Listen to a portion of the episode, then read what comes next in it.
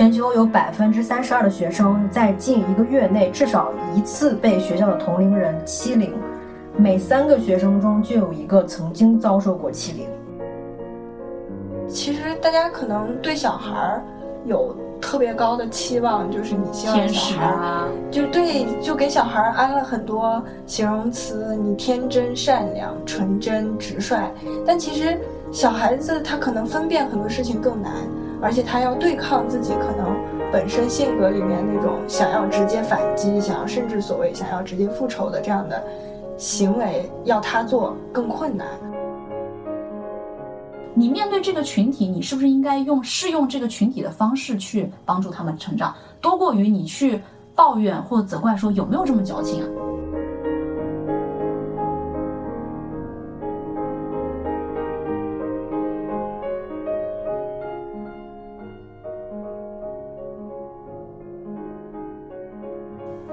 Hello，大家好，这里是 One Diversity，我是文琪。那今天我们这期播客呢，主要是探讨在青少年犯罪问题的背后可能存在的社会教育啊、家庭相关的一些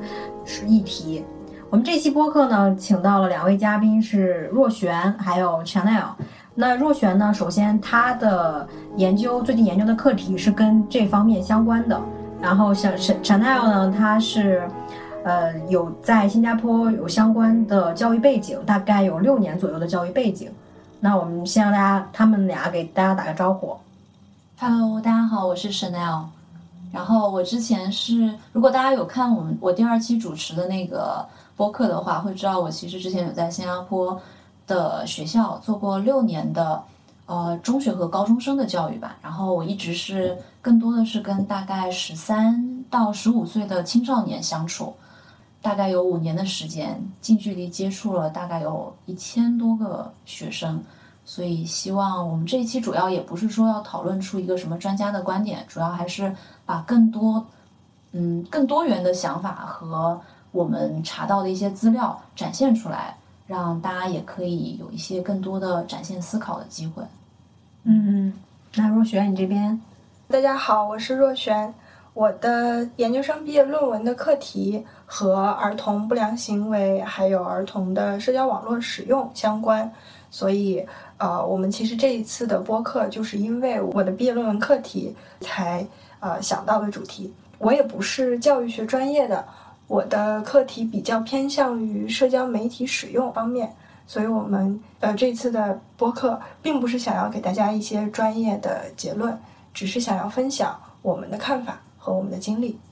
嗯，好的。我们首先想讲的第一个主题是关于校园霸凌的，因为我有查到一些数据，根据一九年的联合国教科文组织它发布的哦结束校园暴力和欺凌的报告，它上面有讲说，全球有百分之三十二的学生在近一个月内至少一次被学校的同龄人欺凌，每三个学生中就有一个曾经遭受过欺凌。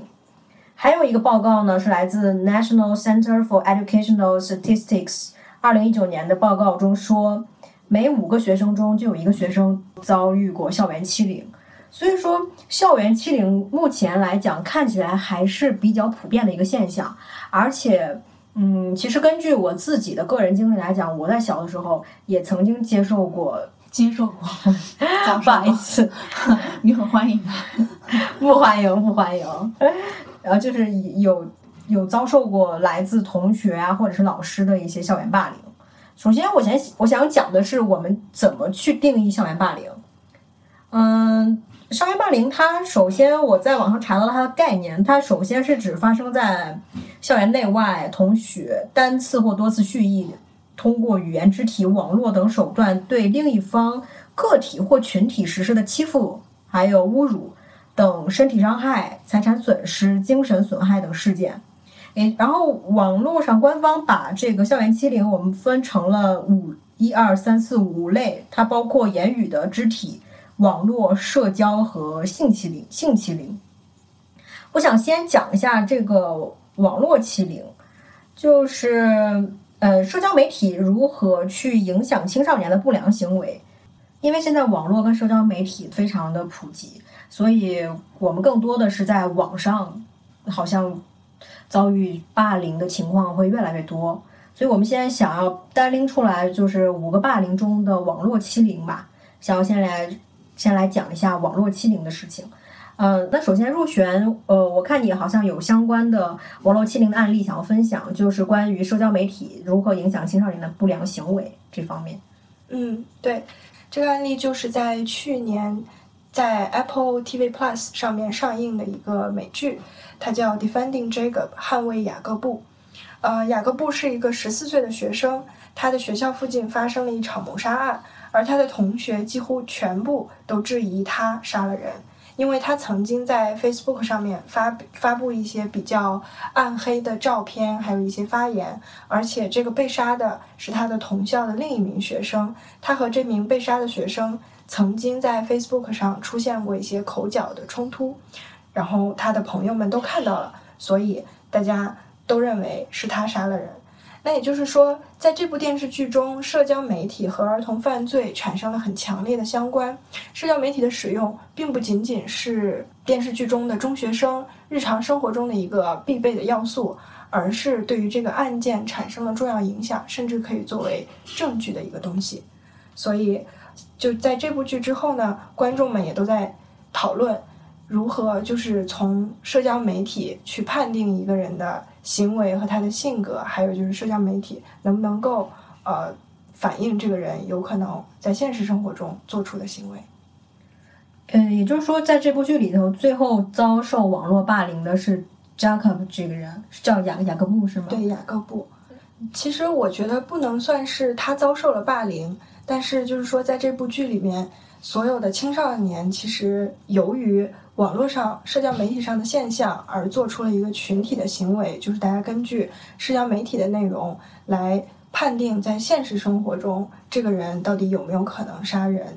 那在这个剧里面，雅各布他的生活有因为网络舆论受到什么影响吗？他的生活其实就相当于是，呃，从网络上他当时在网络上遭受到的大家的指责。转移到了现实生活中，因为这个谋杀案发生了，所以大家可能原本对他发布的那些内容，就有一些人会有一些看法。那么在现实生活中出现了谋杀案这样的事情，并且他被指定为嫌疑人之后，大家对他的攻击就转移到了现实生活中。这个电视剧其实想要说明的问题和呃社交网络的使用并没有那么的相关。他想要说明的问题其实是一个看起来完美、什么都有的家庭。在当这个家庭里的孩子被指控为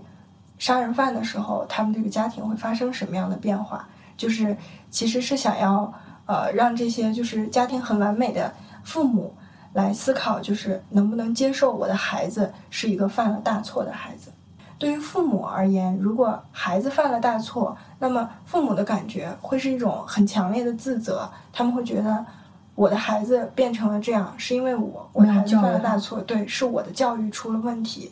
我应该受到惩罚。这部剧里有对雅各布的性格有一些比较 detail 的描写吗？其实这个我觉得我们可以讨论，就是。呃，因为我问这个问题的原因也是想说，什么样的人会容易遭受霸凌？因为我想知道这个剧仅仅是因为在这个剧里，雅各布仅仅是因为他在网上跟人起了口角，所以就就这么小一点原因就被揪住他可能是杀人犯，还是说他平时性格就有一些让人觉得有暴力倾向，或者是有点古怪，所以他会被可能又因为。网上发生过口角，他自身性格可能又有一点点的暴力倾向，不知道这么说合不合适，所以就大家认为他的嫌疑是最大的。是的，我觉得这个值得讨论，因为虽然雅各布并不是在这个剧里面，他并没有遭受就是真正的符合定义的网络霸凌，但是大家因为网络上他发布的内容来质疑他，这个确实是一个看起来不是那么充分的理由。那现实生活中，其实，在电视剧里的表现就是雅各布。是一个不那么容易和其他的同学亲近的一个人，就是他确实像你说的，可能是有一点点的古怪。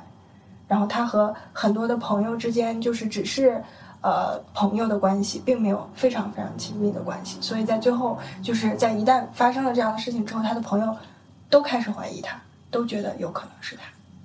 那我们。我想进一步探讨的问题就是说，由雅各布这部剧引申开来，就是在什么样的性格的人，他可能更容易遇到霸凌，包括网络霸凌呀，或者校园霸凌。从若璇刚才讲的这个 defending Jacob 的这个当中，我听到一句话让我感触非常深，就是你说就是通过 Jacob 曾经在网络上发表过一些好像暗黑的言论或者是呃图片，是不是？嗯然后让让他周围的同学看到他这个 Facebook 上面的这些状态，然后对他产生了一个 judge。对是这样吧？事实上，就虽然说这个是电视剧啊，但是我觉得它实在是太反映现实生活了。就是在我的学生当中，比如说我的学生可能年纪不大，都是从小学六年级毕业来我这里啊，十、三岁中一，他们到中一开始用手机就比小学的时候更严、更更猖狂了。然后社交媒体用的，他们像我现在遇到的学生，更多的用的是因为新加坡同学嘛，更多的用的是 Instagram。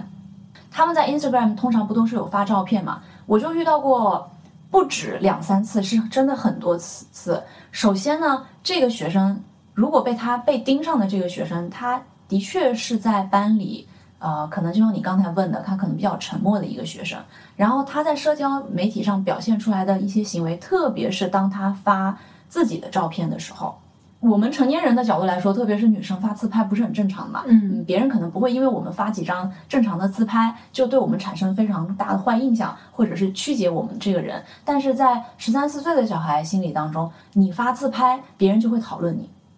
可能讨论是负面的还是正面的，还是都更多是负面的。就评价首先，你要看这个人本身在集体当中，如果就是一个嗯有一点不一样或者比较沉默内向的人，那么这个人这个人，比如说就可能是 Jacob 的那种性格，那这个人就很容易，当他发一些照片或者发一些语言的时候，非常容易被嗯他的同学看到，然后就开始盯上。啊，就开始传，而且他们是传呢，因为社交媒体是可以 screenshot，可以截图，嗯。截图这个人发的照片或者这个人讲的状态，然后他们就会把这个人的照片，不管是好的还是做鬼脸的，然后 screenshot 截图下来之后，就在他们的 WhatsApp，我们 WhatsApp 班级里有个群，然后他们自己在小学的时候还有个群，就是在各种不同的群里面传这个人的照片，一传十，十传百，到第二天来的时候，这个人的照片可能已经全全年级啊，不说全校，整个初一年级可能都已经看过他的照片了，然后这个人还蒙在鼓里，结果第二天第这个人来的时候，大家看他的眼神都不一样了。所以你会发现，这些在社交媒体上发现的发生的行为，会 carry 到我们的现实生活中来。而你又发现，相比于我们以前那个年代上学上学的时候，社交媒体没有这么发达，可能更多的是呃发生在线下实体的一些欺负你的行为、排挤你的行为。而因为现在有了社交媒体之后，你有没有发现这个他的这个霸凌你的倾向和比例其实是增加的，而且范围会扩得很大。传播性非常强，对对。变得很容易 viral。那你那你那个学生，他就是照片被整个全年级传遍了之后，大家线下对他的反应是什么？见到他之后，周一来上课，见到他之后，首先就正常，如果是我们普通人的话，可能就会看着他笑，看着他笑，然后这个在网上对他的印象会 carry 到实体来，对他进行一些讨论。你会知道，就是学生和学生之间是有不同的圈子的嘛。会当他面吗？一般不会。如果当他面的话，其实还好。最不好的就是在他背后说，因为他自己完全都不知道发生什么事情了。然后别人放学的时候在背后说，因为这个照片已经传过了，别人就放学之后就说：“哎，你看到那个人的照片了吗？”这种背后的讨论会造成什么样的情况呢？下几节课，当我们在做小组分组的时候，可能这个人在他自己不知道的时候就已经被别人排挤了。别人就说、啊，跟他一组，因为有人对他的照片进行误解，比如说他如果拍一个自自拍的话，你知道学生会怎么说吗？说你搔搔首弄姿，搔首，对，长得好看的是搔首弄姿弄姿，长得不好看的时候会 P 他的图，就会给他 P 涂上丑化丑化他。你知道学生的这个丑化不是我们这种丑化，给他脸上加个胡子，因为学生的丑化是在他脸上可能加一些性器官。哦，然后，P 完之后这个图再整个往上一传，好过分啊！是很过分的。等到我们老师，如果老师能够知道这件事情的话，这件事情已经传得沸沸扬扬，并且这个学生已经受到了一定的心理打击了。当然，也要决定于这个学生他心理非常脆弱的话，比较敏感的话，这个事情对他来说是非常大的打击。他在班里坐着，你想每个同学都看过他那种被 P 过的图，每个同学都讨论过他，都会误解他。那他坐在班里是非常不适的，如坐针毡。然后比如说小组要分小组的时候，课堂活动分小组的时候，这个时候周围就可能没有人想要跟他一组，他一开始也不知道为什么突然就大家这样了。那我想知道他突然被大家这样恶意的去恶搞，是因为仅仅是因为他脾气有点古怪吗？还是他以前可能得罪过朋友、得罪过同学？有的时候不一定是因为你得罪了别人，或者你做错事情，别人才会盯着你吧。霸霸凌这件事情不就是这样吗？首先，霸凌不会，霸凌它可以从现实生活中，因为你给别，因为比如说你不符合这个班里的氛围，你这个人的 disposition，你的性情也好，你的穿着也好，还有你的性格也好，你剪的短发或者平时穿衣服有一点皱巴巴，都可以成为别人看不惯你的理由。而这个看不惯你的人，可能不会是一一大群人，他首先可能是那么一两个人对你先产生了偏见，而刚好这一两个人呢，他们是在班里大大声的那种，班里有话语权的那种人。这个有话语权倒是不一定，这个人是班里的班长或者是任何的那个 leader，但是他只要是一个比较外向的，然后在班里说话，学生都会喜欢听的一种人。那这个人如果说起来，那后面就会跟着很多附和他的人，不光是看热闹不嫌事儿大，而更多的人其实就是他在群体当中，如果说 A 这个人被人被人欺负了或者被人误解了，更多群体里面的人不是想着怎么样帮他洗洗脱冤屈，都是小朋友嘛，但更多的人是想要从众。站队，站队，嗯因为如果很有可能，他如果不帮他，如果帮了这个人说话或者怎么样，他自己很有可能也被被下一个盯上的目标，对，这个都是很有可能的。所以你会发现，社交媒体其实在嗯不懂事的小孩身上是越来越可怕的一件事情。好像我们平时啊，不管是成年人还是青少年还是儿童，我们其实时时刻刻本身也是。生活在一个被评价的系统里面的，在我们的社会当中，你会想说，我做这个事情，我讲这句话，在集体当中别人会怎么看我，对吧？我们都会，这人是本来就只要有社会就有一个评价系统，但而网络这个东，网络的出现和社交媒体的出现，它放大了这个评价系统。而且我们每个人对他评价的时候，我们是可以披着网络的外衣的。对，我对我说的话不用负责任，然在后对，嗯也不需要面对面说话，然后感到尴尬。对我在网络上说话就我可能会可以更加肆无忌惮。对，把我的恶意更加放大。我当你面，我怕你打我，但是我在网络上，咱们俩隔那么远，我可能说更恶毒的话，没错，更难听的。话出来。对，因为你刚刚有一点我非常认同，就是对一个人的恶意可能就是无由来的，呃，什么都有可能他变成他被攻击的原因，包括他的穿着、他的打扮，甚至他的口音、他的生活习惯都有可能。因为因为我我想到我我小的时候有一段被霸凌的经历，就是我在上幼儿园的时候，我的。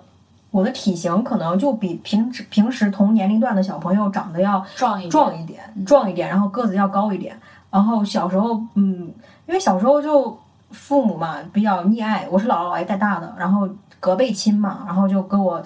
我反正我要吃啥，他们都给我给我弄，给我买，想办法满足我，所以就长得稍微要胖了一点，但是说超重倒也没有，只是说比平时的小孩儿发育要稍微要看起来壮。要营养好嘛，然后那个时候呢，嗯，上幼儿园的时候，班里的老师就，比如说我要打饭的时候多打一碗，班里老师有一天就当着全班同学面就说，你，你再这么吃下去，你将来长大就是香港的那个肥姐，沈殿霞是吧？对，因为香港的那个明星嘛，哦，她是香港人嘛，对吧？就是香港的那个明星，那个肥姐。然后当时你讲，我我那时候才几岁啊，上幼儿园，然后我就很不明白什么是肥姐，我就回去问我姥姥，我说姥姥，今天班里老师讲说，我再这样吃下去，我将来长大就是班就是肥姐，谁是肥姐？然后我姥姥就很生气，然后她就说你老师怎么可以这样讲你？然后但是我觉得就是她这样讲了之后。是，首先老师作为一个长辈，有一个带头作用，要当着引全领班面，班级的氛围，引领班级的氛围，他把班级的氛围往了一个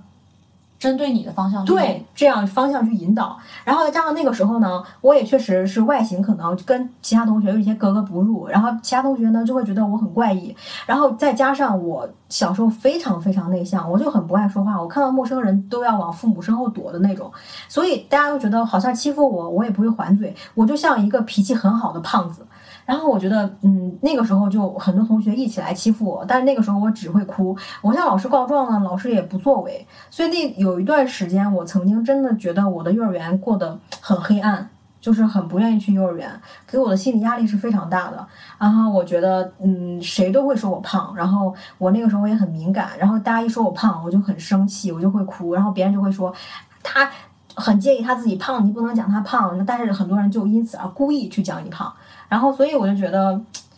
有时候嗯，对一个人的恶意真的是无缘由的。呃，同时嗯。我也很羡慕现在的孩子，就是说有像 Chanel 啊，或者像很多我见过的一些老师一样，他会积极主动的去解决，或者是去嗯怎么样去引导，把孩子去往一个正向积极的方向去引导。那个时候，你看，我记得我小时候，首先是老师大部分都是四到五十岁左右的中年妇女，然后他们很多人其实那个年代文化程度也并不高，可能是中专毕业。呃，但是但是我是说，我那个时候我那个老师啊，他我并不是影射所有老师都是这样，四五十岁妇女无故躺枪，我不是个大面积扫我没有向谁开炮的意思。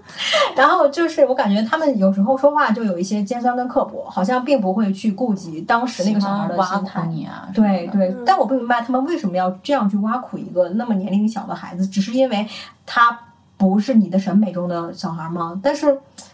跟你有什么关系呢？你为什么要这么大的恶意去针对一个小孩？其实我觉得，嗯，有的时候我也跟会跟学生用开玩笑的方式说，哎，你最近是不是又圆了一圈？但是当我这么说的时候，我相信其实老师，就像你说的，老师可能也并不是完全有恶意，可能想要逗逗你，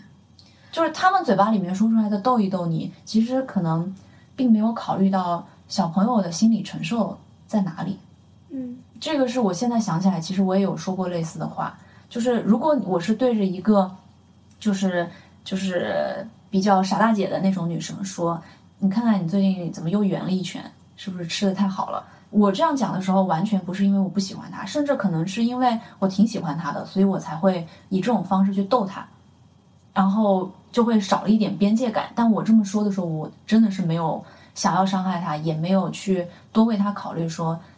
作为一个小朋友来说，他能不能承受这样的话？因为现在很多人都在意胖这件事情。对对对，但是但是我觉得很诧异的是，呃，你幼稚园发生的事情，就是到现在来说，你都会觉得伤害性很大。对，这个是让我觉得没有想到的，因为我以为的是，比如说我的学生可能在小学的时候啊，小学三四年级的时候受到全班的排挤或者有一些的霸凌，但这种这种伤害会给他带到中学。然后在中一，比如说初一、初二的时候，他还会带人的时候会比较唯唯诺诺啊，比较，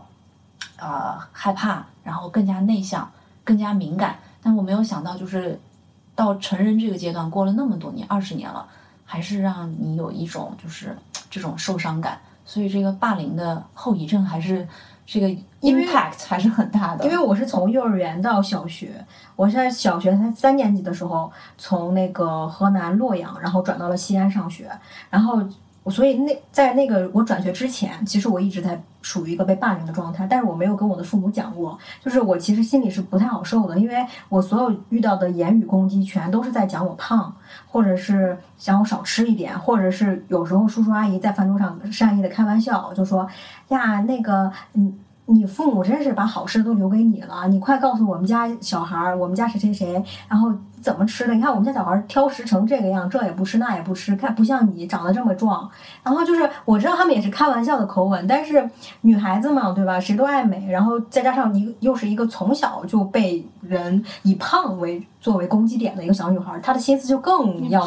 敏感。壮这个词在你的成长过程当中。出现太多次了，对，出现太多次。我我至今还想起来一件事，就是我当时上小学二年级的时候，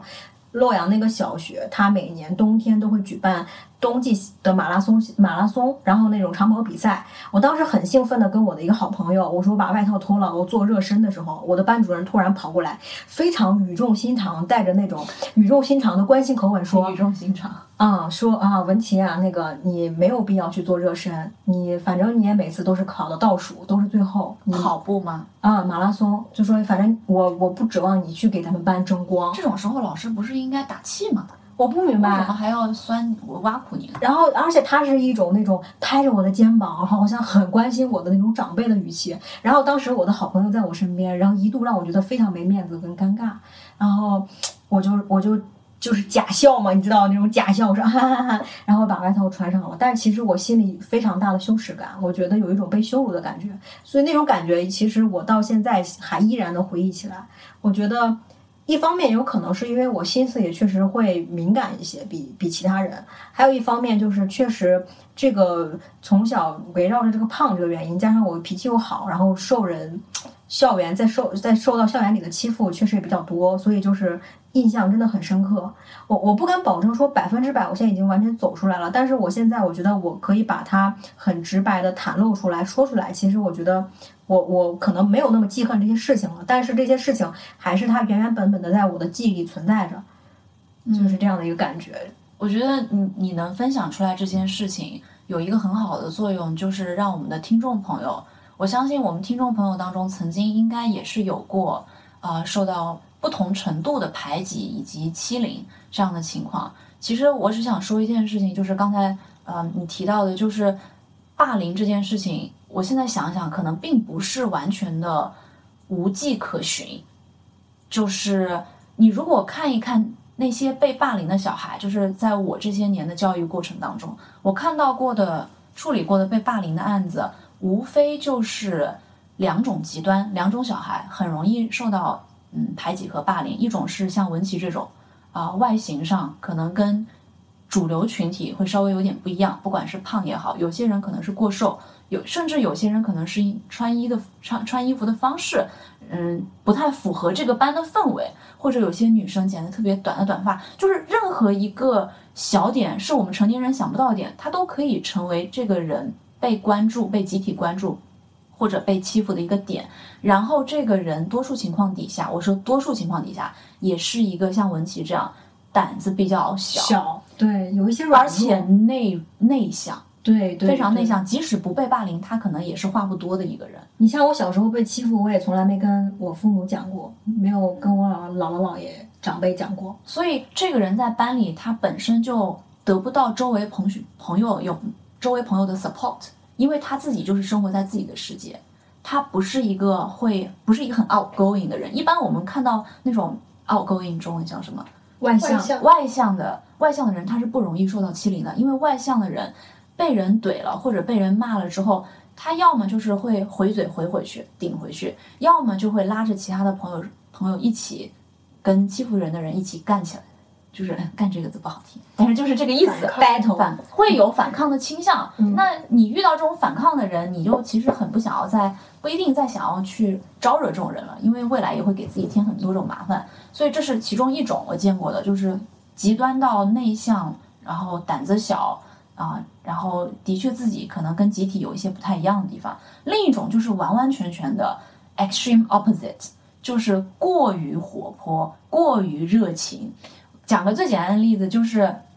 在集体当中上课的时候，老师提什么问题，这个人就是第一个举起手来就要回答。然后这个人好像做，因为其实小朋友都不一定是那种非有着非常好的价值观、非常乖巧啊，然后好特别好的学生，然后又特别的会引起别人注意的人，反而也会成为另一个极端被人排挤和欺凌的一个对象，因为他别人就会觉得你在炫耀吗？就是你为什么要这么高调？过于高调的人会不太容易树大招风啊，就是这个这个讲法。这种人也很容易受到别人的这个排挤。而这种人最有意思的是什么呢？就是你不要看这个人，他好像表现起来很热情、很外向。这种人如果一旦感受到了周围同学对他不怀好意的眼光，或者感受到了班级对他的一些排斥，他的那个一百分的热情会迅速在第二天降到零度。嗯。他自己会开始反省，而他自己反省，我是不是要低调点？你讨厌我，那我不讲话了。我在班里，我就可以，他可以一个星期一句话都不讲，所以很容易被老师关注到。哎，这个人最近发生了什么事情？而其实这个人在很多年，就像我有学生从初一来到我的班，到一直到他可能初三的时候，经过三年，他都在呃调节一个人生当中对他来说最难的选择，就是掌握一个度的问题。因为他太过外向，太过热情了，招人讨厌；太没有声音的话，也也很容易被人盯上。所以他要找到中间那个度，对他来说实在太难了。嗯，所以那我在想，他极度热情，这样他有没有有一点表演欲望？他的确肯定是有极度热情、极度夸张的人，的确是有表演欲望，就是英文当中所说的嗯，attention seeker，就是一个 attention 的关找寻找 attention 的。对对对，比如说举个例子很有意思，就是嗯，老师在上面说讲话讲课，然后他如果有问题的话呢，他不一定像别人一样乖乖的举手，然后等待老师，他会怎么样，你知道吗？直接说出来。喊出来嗯，老师这个怎么怎么怎么样，老师那个怎么样。还有，如果他还有一种人就是特别有意思，小孩儿他如果是一个特别刚正不阿的形象，这个群体真的太讨厌这种小孩了。就比如说，他会跟老师举报说，老师那个谁谁谁下课的时候玩手机，他不应该玩手机的。然后接下来老师就把那个小孩的手机收了，他完了。他就会成为众矢之的，因为以后同学们干任何稍微违反校规的事情，都会躲着他干，甚至会自己建一个群，把他孤立在外面，不把他加进班级那个群。因为小孩子之中难免会有一些骂脏话呀，或者有一些稍微的违反校纪这种情况嘛。那那个人太过于刚正不阿了，大家就想要躲着他，这也会形成另一种排斥的行为。我还有一个更夸张的，那个孩子，我们上完一节课之后。他会主动的跟老师说：“老师，我昨天晚上用我自己的时间做了一个 mind map，一个 summary，就是这这这一个月老师，比如说数学老师教课的重点，他自己把它画出来这个重点图，就是思维导图之外呢，我下我在上课最后还有点时间的时候，他上来说我能不能把我的思维导图拿出来，我嗯放在不是现在不是有那种投影仪嘛，放在投影仪下面。”给同学一起，我们复习一下这个月我们有哪些重点，因为反正那节课后面十分钟也不要了。他这样讲出来之后，你知道全班同学对他反感程度极 大，你知道吗？但是在我的角度看来，我们都会觉得哇，这个学生。首先他很喜欢 share，然后他做了这件事情真的是为大家好的，你不觉得哇，就是哪里来的天使宝宝？你知道吗？但我觉得他如果放到现在，有点像我们现在说的内卷。就是其实，其实我觉得可能对成年人来说，如果你已经在读大学，或者甚至你在工作中碰到这样的人，可能。不会那么那么的反感，我们会觉得，哎，这个人值得学习，就这个人是在为集体贡献，他很好，他喜欢 share。但是小孩子心里不是这样的，因为我不知道小朋友是怎么想的，就小朋友可能会觉得你这个行为首先是在炫耀，然后第二，这都不是我们会做的行为，不一样了。第三，第三，他会小朋友，你不觉得小朋友在集体当中，其实他并不是很喜欢一个特别正面的形象吗？就是你如果是一个刚正不阿的形象，刚正不阿的形象。他们不会觉得你是你是我们的一员，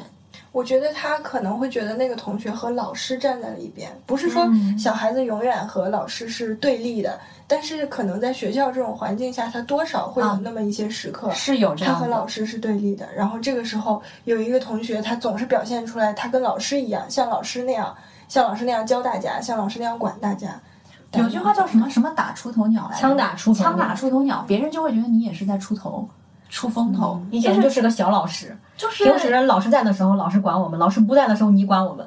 对，就是包括你看，我们以前在上学的时候，是不是很讨厌班里里面那个就是报告报告给老师谁做了不好的行为？其实你觉得学生根本不在意他我我们之间哪些行为是好的，哪些行为是不好的，我们只希望你不是一个叛徒。对对对对，就是在学生群体当中有个叛徒这样的讲法，就是你就像你说的，你是维维护公正、维护正义的人，也就是说你不是学生的群体，你可能就站到了一个老师的这个立场上去了，就会被排挤。那我我有个疑问，其实就是他们这些去霸凌、欺凌的这些同学，他们心里是怎么想的？就什么样的人会？去主动去欺凌霸凌别人，因为因为什么呢？就是因为我小时候，我还记得我去跟老师告状的时候，我就说谁谁谁欺负我，然后我们老师他不第一反应不是去帮我，而是说为什么光欺负你不欺负别人？为什么受欺负的是你？因为你是软柿子。然后我在想，难道我被欺负还是我的错吗？然后我我又没有去招惹别人，是他们先来招惹我的，然后我也没有去还手，我反而去把这件事报告给你，为什么你不帮我做主？然后你还让我自己去反思？我现在想想，他不是老师在进对我进行言语 PUA 吗？然后就让我很容易内疚，但其实我没有错呀。然后我就在想说，这些想要去霸凌别人的这些同学，他们是。真的是天生就想要去霸凌别人吗？我觉得提到一个很好的点，就是我能看到的是，我觉得首先排挤和欺软怕硬，这难道不是人的天性啊？我觉得我们听众当中不管是谁都了解这一点。我们讲个最简单的吧，不说人类之中，你们如果去野生动物园看野生猴子，猴子之间的打架是非常厉害的。猴子欺负那些弱小的猴子，或者说猴子群体当中欺负一个，比如说他们是一群棕色毛的猴子。如果猴子群体当中是不是有一个白色毛的猴子，又又比较弱小那种，它是很容易遭到他们动物之间是要占地盘儿啊，他们要为了生存啊。但是我们人类之间也不一定是为了占地盘，就是这群人是在一起的时候，他的确会因为比较弱小的人去去欺负他。这弱个小或者不欺凌弱小，其实这个是很多生物的共共同点。你首先不能把一个人出生之后就看成是一个完人，人就是他是有原始社会带下来的一些野蛮的想法和行为的。你你比如说，你就没有原因，就像我们刚才说的，看人不爽是没有原因的。如果我看你不爽，我可以仍然尊重你，说不是说明我天生是个好人，而是说明什么？说明我的家教好，说明我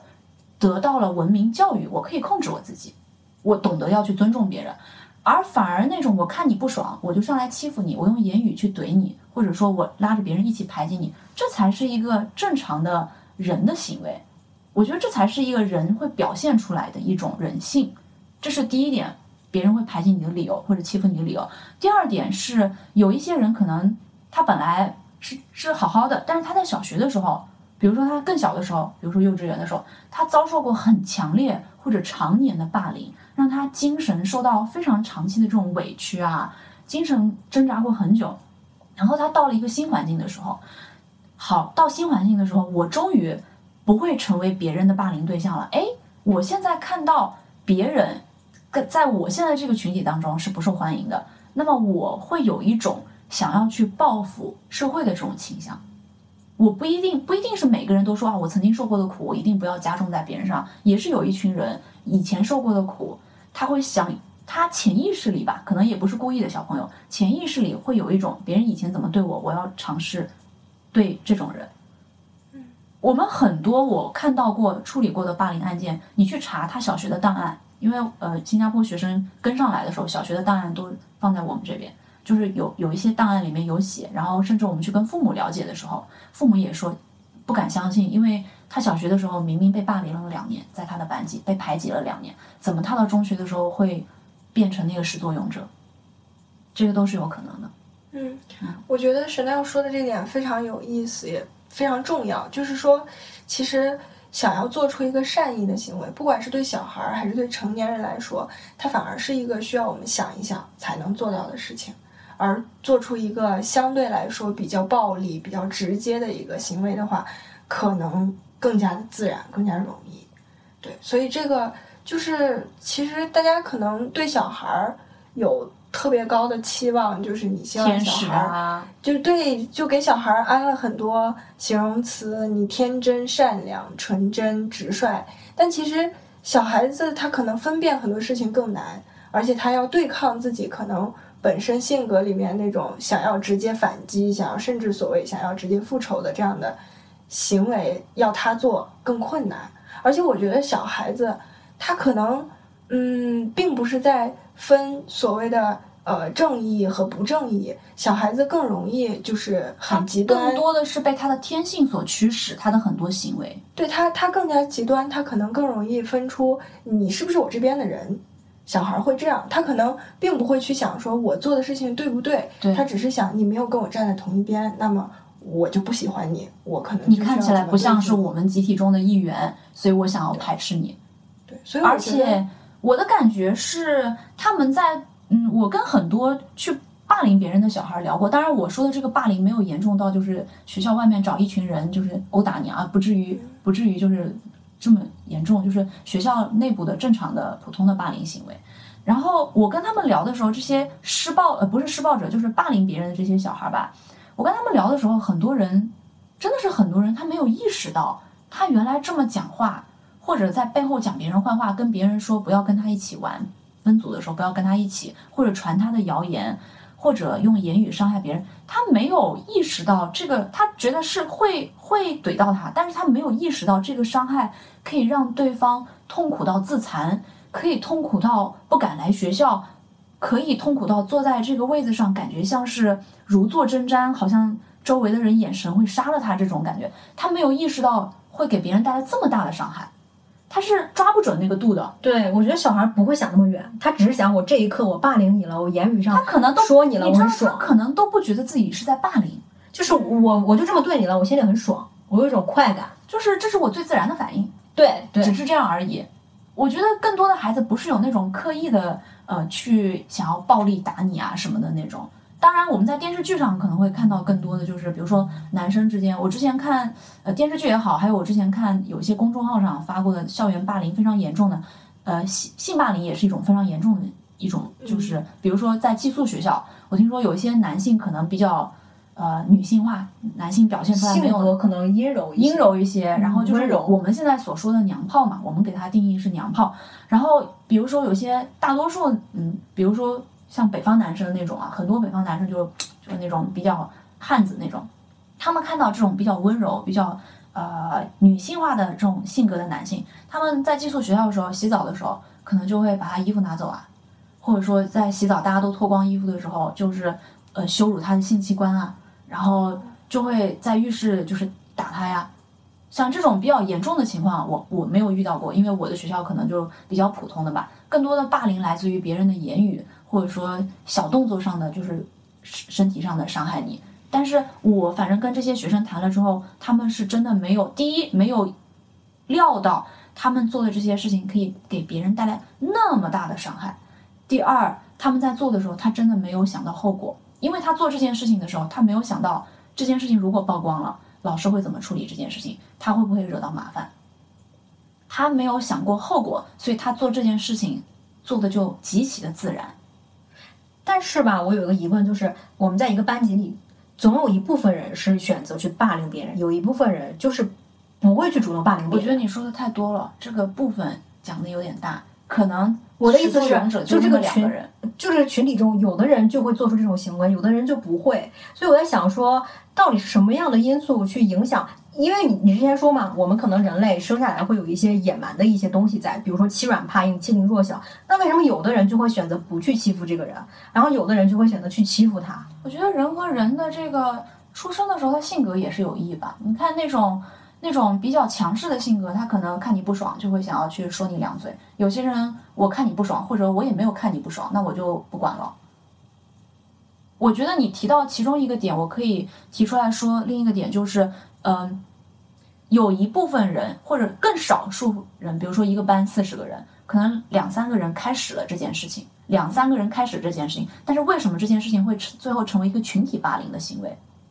是因为这两三个人，我刚才说，首先他是在这个班里有话语权的，他的影响力更大。他的影响力更大。第二，《乌合之众》里面说过一句话，就是当一个人在群体当中的时候，他是没有智商的，他只懂什么是盲从的根，因为他也不在意这个学生到底是不是别人嘴巴里面说的有不好的行为，很奇怪。他在意的就是他要跟着群体走。因为我还看到一种说法，就是说可能跟原生家庭的教育脱不开干系，不是说原生家庭教唆他去欺负人，而是说，比如说父母的忽视、父母的冷淡，然后父母的不沟通，然后还有父母讲话的方式，对长时间对这个小孩潜移默化的影响，这个小孩其实内心是有一些压抑跟痛苦的，但是他并不没有意识到这个因素，然后他也无从去找方式去排泄出来、排解出来，所以他就可能通过欺负人，这是欺负人只是他这个心理因素的这样一个反应的表征，但其实他我们如果去深究他的原生家庭的教育方式，可能会找到很多原因，就比如说我刚刚提到的父母。怎么去对待他？还有一种原因就是他出现这种行为的时候，父母的骄纵、父母的不以为意、父母的惯溺爱，觉得啊，这个没有引导过来。对对，然后他就觉得我可能我通过欺负人或者是这种行为，我是被允许的，然后他可能就会嗯到班里进一步的去霸凌别人。还有一个就是说到原生家庭的话，你刚才讲到一个很好的点，就是父母亲在原生家庭，在他自己的家庭里面，比如说经常数落他、骂他，甚至打他，其实会让这个孩子在家庭当中感受到的是什么？是弱小、无助。然后他来到学校之后，他可以通过霸凌别人、欺负别人，引导舆论，让他自己感受到他的地位和价值。他在家庭当中失去的那些东西，可以在学校获得。这个是让他感受到很爽的，但是他同时也没有去想到对方的感受。对对对，没错。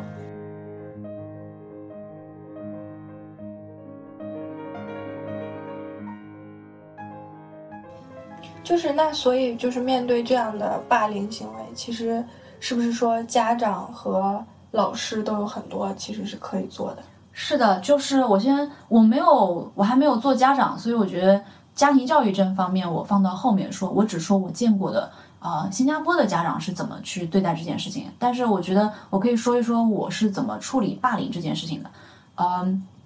首先我觉得，呃，我只说新加坡和中国，因为我有跟中国不少学校他们来新加坡交流过，然后我们有交流过这个就是孩子成长的问题。我会发现，我不知道听众。当然，我我承认很多中国学校一定是也有在认真的处理霸凌这件事情，但是我发现中国的我交流下来感觉我见过的中国老师，他们好像对于霸凌的定义有点和我所在的学校和地区对于霸凌的定义有点不一样。就是文琪刚才说的，就是老师甚至自己在引导舆论在讲你的时候，他不以为意。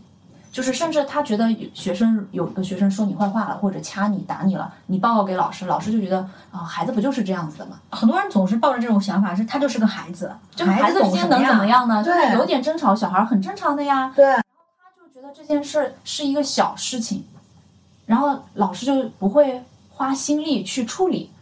然后因为他老师也都忙嘛，但是我觉得在在新加坡的这个 context 里面，其实我们会更加重视学生的情绪变化。因为你想想啊，很多学生是在受到欺负、言语欺负之后，他其实本本来应该，多数人是不会报告给老师的。如果这件事情让我知道的时候，可能他已经承受了蛮久，他已经忍了蛮久了。多数情况啊，他才会告诉我。我会想，你告诉我这一刻，是不是说明你之前已经承受了很久的精神上和心理上的痛苦？所以我发现的时候，我就一定要处理，不管这件事情是大是小，就是。有人告诉我了，我就不能忽视。万一我忽视了之后，造成更大的孩子对于更大的伤害，比如说他可能在家自残啊，或者在家不愿意上学啊，父母发现了，然后跟你说啊，我家孩子以前曾经跟你报告过，然后你不重视，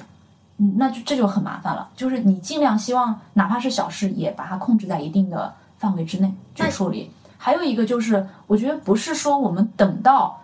东窗事发了你再来处理，而这件事情的预防也很重要。其实。比如说，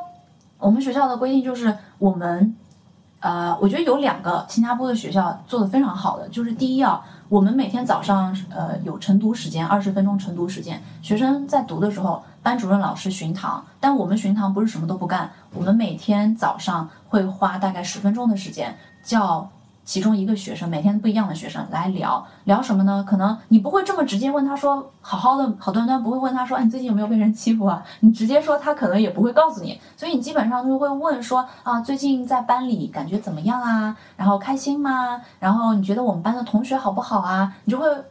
从从旁边去问他，然后看他的反应。如果你觉得他的反应不好的话，你可能会想要稍微的细细的问下去。然后另一种就是可能会问问他，你有没有发现到班里有哪些有没有同学被欺负呀？啊，我会用不要那么严重的词啊，会用就是有些同学会不会针对别人讲他坏话啊？用这种听起来不是那么严重的词去问他。有些小朋友他就会跟你说啊，然后你大概会从这些蛛丝马迹当中知道班里的氛围是怎么样的。班里有没有欺负别人的倾向？类似你会知道。然后第二个是第二个给他们呃提预防这件事情发生的还有一个方式就是，比如说我们在班会课上的时候，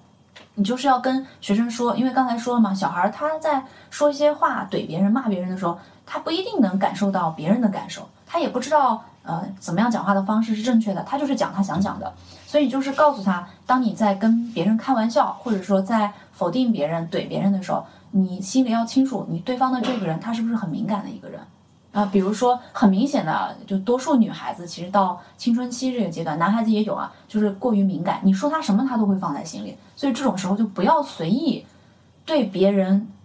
开你以为的玩笑。不要把自己的快乐建立在别人的痛苦之上，讲话一定要注意。所以你听起来好像我讲的东西是冠冕堂皇的，因为小孩他不会听你这些东西，他该讲什么就讲什么。但事实上，我的这句话并不是只讲一次的，我的这句话会在整个他，比如说我跟他的整个一一年当中，反复的去重复这句话，说这件，然后同时要告诉他啊，如果说。班里同学有感到受到别人不怀好意的眼光、别人的排挤，你应该怎么做啊？及时报告给老师。我现在说，我觉得听众也好，我身边坐的两位也好，都会觉得你只是在说大道理，学生是不会真的遇到事情的时候，真的马上有那个勇气去报告的，他会想很多。但是我觉得我们做的作为教育工作者，我们做的是，我要提前给他一个标杆。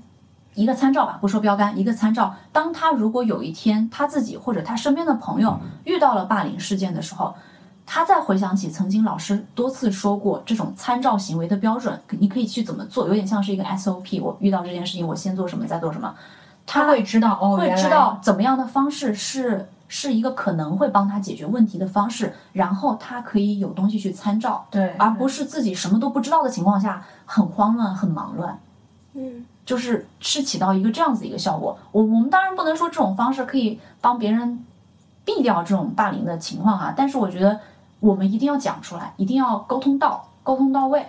那你有没有遇到过，就是你主动去找这个被霸凌的同学，想要找他去谈心？你我一般不会主动问他，我是绝对不会主动问。就是你自己发现，因为你刚刚有提到，你说你会你会问他，当我发现的时候，比如说我我通常发现。不一定是从这个小孩自己嘴巴里面说出来，几几乎没有过任何一个情况是小孩自己告诉我。我就。在想说，你去找他，假如他发现的吗假如他不想跟你讲，我首先也不会直接问他。我发现这件事情会通过以下三种途径啊。首先，家长发现了，这种比较好处理，家长直接告诉我，家长愿意来找老师，说明家长有个态度，就是他希望家长那边和学校同时连成一条线来帮助这个孩子。这个情况是最乐观的一个情况。然后第二种情况呢，是有班里有比较成熟的同学，他们为了他们这个朋友来告诉我，他观察到他最近有个朋友或者班里的同桌最近 好像有自残的情况，好像最近经常班里有其他同学讲他这样子的情况，让这个同学感到不舒服，然后他来告诉我，等我知道之后，我首先做的不是去直接问这个被霸凌的同学谁骂了你。就是老师不能这么冲动，就是你知道之后，你会去问一些班里比较好的同学，问一问情况是不是这样子。有人报告给你的时候，你要去先肯定这个情况到底是不是这样子，去了解这个学生在班里通常是什么情况，然后你再跟家长问一问他在家里有这个情绪变化会不会很大，有没有这件事情给他造成很大的影响啊？啊、然后让家长最重要是提醒家长。关注他有没有像这个给我报告同学一样有自残的情况，看他手上有没有受伤啊这些情况。现在小孩真的很容易自残，我要多讲一句，我不知道他是不是受媒体影响，嗯，真的很容易自残哎。他不光是被霸凌的时候自残，他感到有压力的时候他也自残，就是比如说那种在手手腕上划几个口子，他我觉得有些同学会说这是一种发泄的方式，有一些自残是为了 seek attention，很有意思吧啊？显得酷，有一些。我不知道他到底想要什么 attention，因为正常孩子手上不会有疤嘛，然后老师看到的话就会多问他一句，他想要这种 attention，嗯，这种 attention seeking 在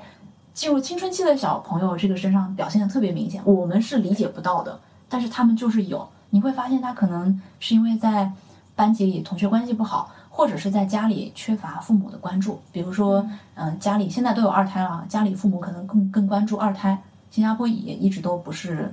独生子女政策嘛，所以他会想要父母的关注，他做的这些行为就嗯开始了。然后他受到霸凌，自己觉得很憋屈的时候，他会通过自残的方式去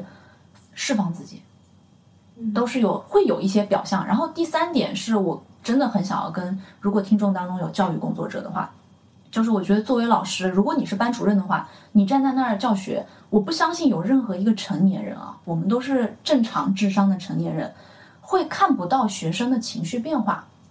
如果有人告诉我，我只能说，你要么真的是过于的简单，要么就是你真的不太在意你的学生群体，或者你真的只在意他们的成绩。很多老师是可以感知到学生，哪怕你的学生五十个吧，国内可能五六十个学生一个班，对对现在对比较更少一点。像我的班三三四十个，但我不觉得学生群体的数量和和你工作的呃负担的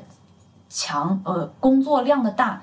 是你不关注学生情绪变化的一个借口。因为感知这件事情就是当下那一秒的事情，它能花掉你多少时间？感受到了，但是你不去作为，这是一个选择。比如说，我现在在看若璇和呃文琪的时候，我只要一眼瞟过去，我是能感受到他的心情的。他有没有他的心态最近开不开心，或者说最近受到什么打击，他的眼神都是不一样的。这些是个成年人都可以做到的事情，那一秒我就可以感受得到。然后感受到之后，你是不是心里觉得不是大事？你不会去关注他，你就不会去问这个学生或者问这个学生周围的人，他最近确定他最近有没有情绪上的变化，或者有什么，这就是老师个人的选择问题了。如果你忙，你怕麻烦，你不选择追究下去，你不选择再找这个学生谈一谈，那么这件事情它就过去了，你就会说我没发现。但事实上，我觉得正常的一个成年人，多少受过训一点的受训的老师，那你刚刚不是说你不会主动去找学生去？我的意思就是，我会不会追究下去？不不一定是真的去找他谈，就我会不会再关注下去他的这个情绪？比如说，我这一秒，我今天上课这一秒发现，哎，这个学生的状态好像坐姿都不一样。你有的时候他坐姿长期不一样，你就会发现，哎，跟之前坐姿不一样，你就会发现有问题。但是我不肯定，我怎么办呢？第二天上课的时候，我再多关注他两眼。我发现真的不一样的时候，我可能在旁敲侧鼓的从其他那边人问一问，我就会把这件事情给追究下去了。我自己在这边先追究下去，那可能这个学生的情绪变化就被我捕捉到了。但是我知道是有老师怕麻烦，他 detect 到了，他感受到了，但是他这件事情就觉得应该没什么事儿吧，应该没什么事儿吧，就是这个应该会让你忽略你的学生很多。嗯，其实家长也是这样嘛，嗯，家长也是经常觉得啊，这个小孩都是这样子嘛，就是是不是在学校里面不开心啦，很正常的，小孩之间就是有矛盾的。就当你觉得很正常的时候，其实我觉得应该多想一想，特别是当你知道这个学生或者你的孩子他是一个敏感的性格的时候，这个情绪变化是需要注意的。就我还很讨厌一点，就是我听过很多家长就会说，现在小孩怎么这么矫情？我们那个时候小时候可没这么多事儿，我们那时候小时候可没有说像你们现在有什么心理问题呀、这个敏感那个敏感啊啊，我们那我们那不都好好就那么过来了，我们也都好好活着。那为啥你们到了你们这儿就这么多事儿，又是自残，又是霸凌，又是心理问题的？对，家长会这么想，但是我们从理性的角度想啊，你去你是要选择用你的想法和你曾经受到的那一代的教育方式来对待现在的下一代，还是你要去帮下一代解决问题？就是现在下一代，我们就说什么草莓一族还是什么的，就是他很软嘛，很容易就捏捏破，他的内心的确是很脆弱。这个是不是已经成为我们现在关注到的一个 phenomenon 了？就是现现在小孩就是这样，你面对这个群体，你是不是应该用适用这个群体的方式去帮助他们成长，多过于你去抱怨或责怪说有没有这么矫情啊？你懂我的意思吗？就是你面对的这个问题，你应该做的是去解决，而不是去避重就轻，而不是去抱怨这群人实在是啊、太矫情了，没必要，没必要这么认真，就是没必要惯着他们。其实这个你的对待这件事情的心态是非常重要的。对，还我觉得还有一种就是，比如说像我们这种，我这一代里头其实有很多很多孩子都是父母双职工，所以就是呃从小是被奶奶爷爷包括姥姥姥爷带大，然后他们可能就更不会去察觉我们内心的变化，包括我们也会很少去跟姥姥姥爷这一辈的人去进行沟通。所以我昨天就我们在讨论的时候，我也说了，像像我是八零后，我们八零后面对的这一代的父母，的确就是你说的，就是他们完全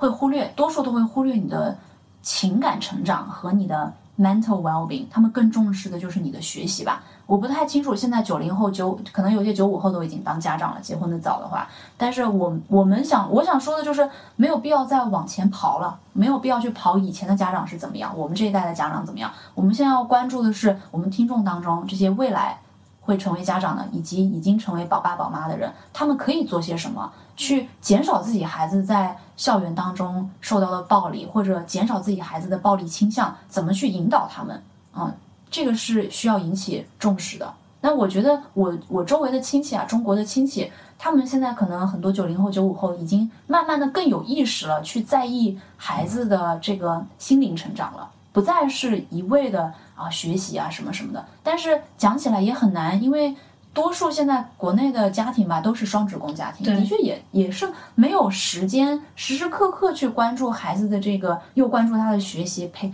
陪学，然后又关注他的这个心理变化，实在太难了。而且你看二二胎来了，马上又要三胎来了，家长怎么能顾得来呢？这的确是一个很现实的问题啊！我要补充一点，文琪刚才有问到说，呃，什么样的人是有霸凌倾向？他为什么会主动去霸凌别人？我漏说了一点啊，就除了家庭教育方面影响和他曾经自己被霸凌过，还有这个小孩天生的一些性格上面的倾向之外，还有就是现在小朋友越来越多的受到媒体的影响，比如说他看到的媒体上有很多暴力的行为，他就很容易被影响。这个是对我就是要补充一下。好的。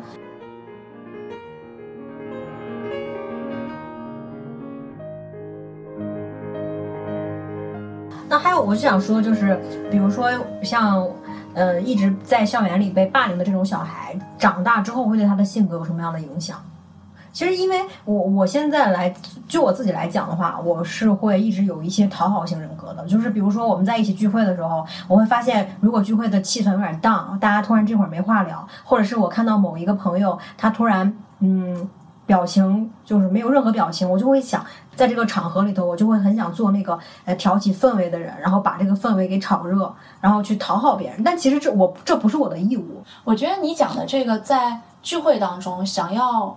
不想让这个场子冷掉，然后主动会带起这个话题。我不觉得他是讨好型人格，我觉得是一个很 considerate 的一个做法。那比如说，就是讨好型人格，我更多觉得，你看你有没有，就是你和朋友相处的时候，你会更多的去忍让朋友，嗯，然后想要想要去不要，你害怕做他反感的事情，对，然后你会自己给补脑，说他这件事情会不会反感。我要不要直接表达？我还是不要直接表达了。我还是更多的去包容他，让我自己更委屈一点，然后我去包容他，因为我害怕，我如果不包容，或者我害怕讲出自己的想法的话，对方会不喜欢我。对对对，有时候我会想说，我讲出这句话，如果对方比如说在微信上没有立即回复我，然后可能隔了很久他还没有动静，他也许是去忙了，但是我会就各种小九九在我脑海里，他是不是生气了？我说这句话是不是惹他不高兴了？然后我就会纠结很久，然后自我纠结很久，然后突然他回复我，然后我这口气才松下来。哦，他没有生我气，哦，原来是这样。但其实我觉得对我自己是一种很强烈的内耗，因为在这个过程中我没有办法集中注意力去做我自己的事情，我或者是在做自己事情的过程中，会一直在时不时冒出这个念头，他他会不会回我信息啊？他是不是生我气了？你这个我觉得，我觉得更像是非常在意别人的看法，非常在意别人对你的看法，那算不算比较敏感？呃，这也是我想讲的，就是不管是长期受到家庭，比如说父母亲。对你从小就很严格，经常否定你也好，还是在学校里面常嗯有过经常被霸凌的情况，长大之后这个小孩儿，我觉得这个是不可避免的，他一定会比普通的同龄人更加敏感，同时也更加的细腻。讲白了，这个人读空气的能力会变得非常的强，嗯，就是这是好的一点，就是我不知道大家懂不懂什么叫做读空气的能力，就是呃，北方话是不是叫眼力劲儿？对，非常有眼力劲儿，而且对于周围的人和事情，对于大环境和别人的个人来说都非常的敏感。别人脸色一变，你就马上就是提高警惕那种感觉。然后，但是不好的点在于，就是我我觉得会读空气，空气很敏感，对人是很敏感，在职场上是一个非常好的一点。但我一直陷入这种情绪，这种小九九中走不出来。那每一次我会，我的情绪会为什么要被别人的？一举一动去牵动着呢，就是我为什么觉得不可以把我的所有注意力附在我身上？我为什么把我注意力附在他人身上？就是让我觉得很痛苦。我觉得给你自己一点时间吧，给你一点，给你自己一点时间。为啥我不能做好管好我自己？就我老管老是想去管好别人，就是让我觉得嗯不开心。嗯，如果我觉得如果你能接受你这一点，其实也可以，然后慢慢去调。没有人说我马上就不在意别人，马上就不在意我朋友对我的态度，很少。我觉得你就是慢慢一点一点的去调整自己，它不是一个改的过程，是边接受边调整的一个过程。我觉得。然后另外一点，我想说的是，最不好的就是我我们昨天也在说，有很多曾经有过被霸凌伤害的人，其实避免不了，在他虽然成年人的世界是比青少年和小孩的世界更加安全的哈，因为成成年人他不会。啊，upfront 去骂你或者霸凌你，但事实上也也是很有倾向曾经被霸凌过的人，到成年社会之后交朋友也好，交男女朋友也好，啊，甚至在职场之后也好，他也是携带着一个被霸凌的倾向的。为什么？因为他习惯了被霸凌的情绪，他一直就像你说的，在讨好情绪当中，讨好型人格的情绪当中，他抽不出来。到职场之后，你面面临各色各样的人，再加上你的敏感，就很容易再次陷入。嗯，不用霸凌这个词吧，肯定就是在人际关系当中处于一个劣势，我只能这么说。对，人际关系中，就比如说，嗯，我有时候会经常痛苦于我的朋友见面会说你又胖了。你还在过不去这个胖这个坎。对，就是不是胖，就是说他们为什么可以随便对我指指点点？然后，但是我又想想我自己的行为，就是他们在说的时候，我并没有表证我的态度，就说我不喜欢这样子，我觉得为什么就是有没有对我可指指点能？点，或者是对我一些负面的评价？有没有可能就是他们在说同样一句，呃，这种逗你的或者半开玩笑的，我只会说半开玩笑啊这种话的时候，如果他们对另外一个人说的时候，另外一个人并不是那么介意。对，我觉得有可能。嗯所以我觉得所以大家就会觉得你也应该不会介意。所以从不要去管为什么别人总是这样说我，也不要管他们是什么样的人，你首先要管的是怎么样让自己不要再敏感下去，怎么样可以就像我昨天说的，怎么样可以发展自己的钝感力，这个是可以调节的。因为我觉得每个人很少有完全不敏感的人吧，我也有敏感的一部分，但是我觉得我现在随着年龄的增长，我 get 到一个小技巧，就是当别人说我的那一瞬间，我敏感，就是这个敏感是自发的，你不能控制的，这种是条件性的敏感。别人说你的时候会觉得受伤，但是你要控制的一点是什么呢？这个真的是我个人的经验之谈，就是我回到房间的时候，我禁止自己去想这件事情。但是能不能我觉得控制自己怎么去控制自己，做很难。做你喜欢的事情，做你喜欢的事情，比如说看韩剧、看帅哥，就是这个，我是觉得一定要自己去调控。人成长的过程，更多的是一个自己跟自己，我不会说和解，但我觉得是一个自己跟自己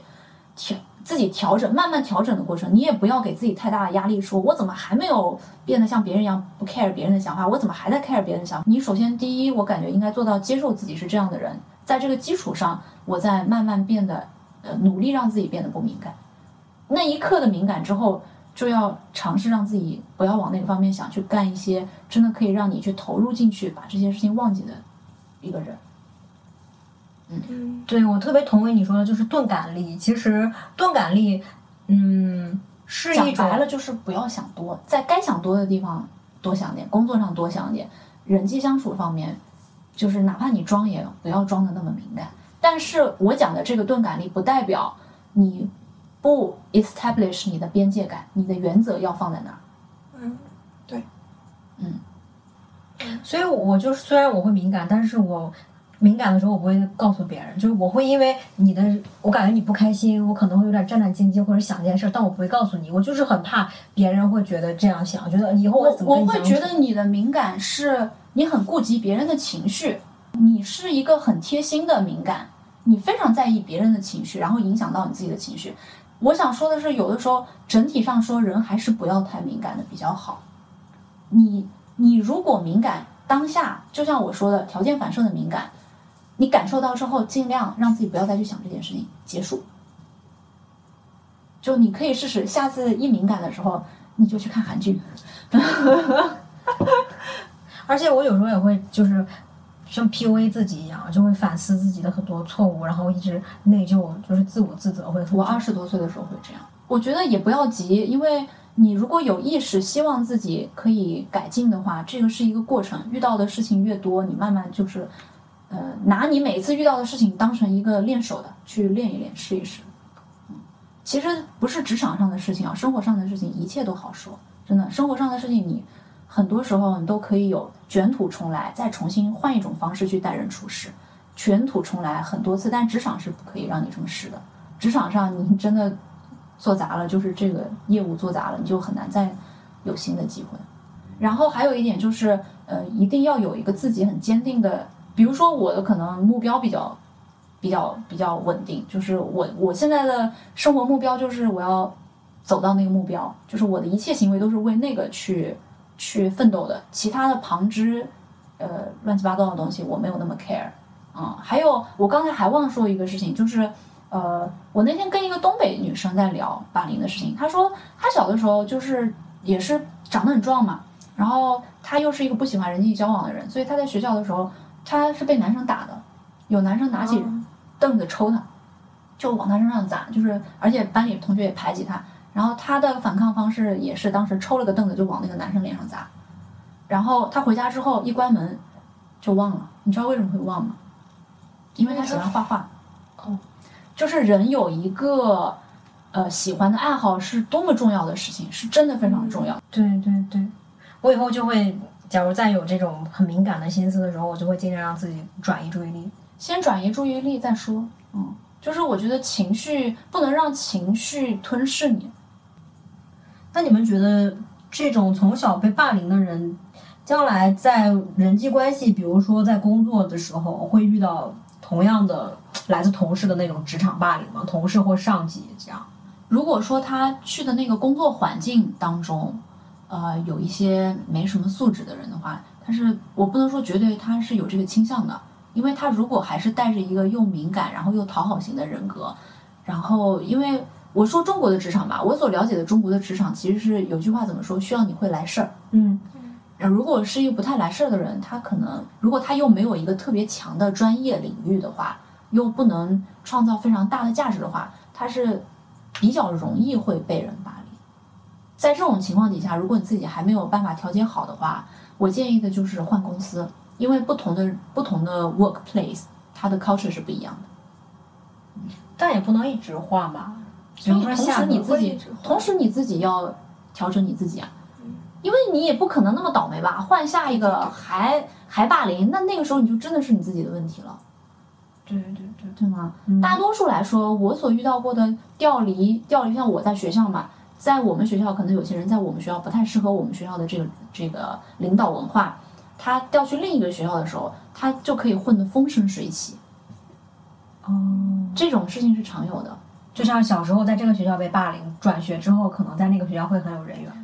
很多啊，这就是为什么很多小学生在小学的时候被霸凌，来到中学之后他就活得很开心了。对对对，会有，因为讲到底，多数时候可能都不是这个人他本身的问题，是他周围的环境，他适不适合待在这边环境。不适合的话，如果有机会的话，就可以撤了，换一个地方。嗯那比我听说就是，比如说刚入职场的那种小萌新，他们都会指挥你去端茶倒水啊，或者是有一些活儿就踢给你，国内现在还是会端茶倒水吗？嗯，还是会需要有一些这种碎细碎的活我听过最多的就是国内的职场刚开始萌新小萌新的时候，同事会把发票给你处理。这个好像已经，这个已经不是霸凌的问题了，我觉得这个是一个潜规则了，就是新员工入职的潜规则，就是你要从杂事开始做，帮助，因为你知道为什么吗？因为讲到时间成本，新员工能够给这个公司创造的价值，其实相对来说是比较少的。那么别人既然能够创造更多的价值的话，别人就不需要不想要把时间放在杂事身上，那么这个杂事就会由新员工来处理。然后我之前看过一个职场节目，就说新员工要帮别人处理杂事，就是 photocopy 啊，就影印文件和搞发票这些事情，要搞到什么时候他自己才可以合理的喊停呢？等到他觉得从这些事情他做了蛮久了，又从这件事情当中学不到什么东西的时候，他就可以有理由跟老板说，我觉得我做这些事情已经很顺手了，而且我觉得我再做的话，可能就学不到新的东西了。我想要去尝试学习更新的东西。这个时候是很好的有理由去推开这个杂物的时间了，因为你现在需要更多的时间去精进你其他的技能了。你基本做行政的技能在这一块已经训练够了，嗯，就是这样。但我并不认为这是一个职场霸凌。